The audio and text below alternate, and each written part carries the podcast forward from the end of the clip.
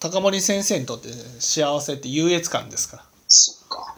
だから、幸せじゃないんですよ。皆さんが持ち上げてくれてる。そうそうそうそうそうそうそうそう。そう。そうね。人のためにその時間を取られたくないわけですよ。その結局高森先生が思ってる浄土って欺瞞ですから。け気体と狂慢の世界狂慢っていうのはねみんながその「いや高森先生素晴らしい」とかって持ち上げてくれるとさ「いや嬉しいな」って僕はすごく価値のある人間だと思えるじゃないですか。それの、それがためにね、あの、あんなに一生懸命説法されてたのとすると、すごい悲しい話ですよね。そう。だってね私はとそその解くべきことは解き切ってると。皆さんが聞くだけですと。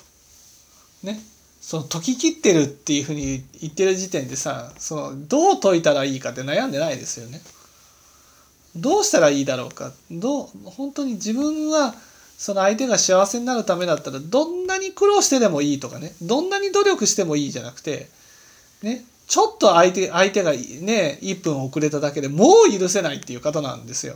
相手のために1分も待てないんです。あの秘書のね神田さんなんて歯がボロボロじゃないですか。そのせい。そう本当に気を使って気を使って気を使ってね。そばにいるその一番す自分のことをさ大事に思ってくれる神田秘書でさえね。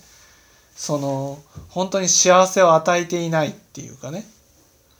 本当にえその時間を取らせないように取らせないようにっていうふうにさせているとは全然個人的な接触はなかったから分かんない。あの、あの方、兄弟の先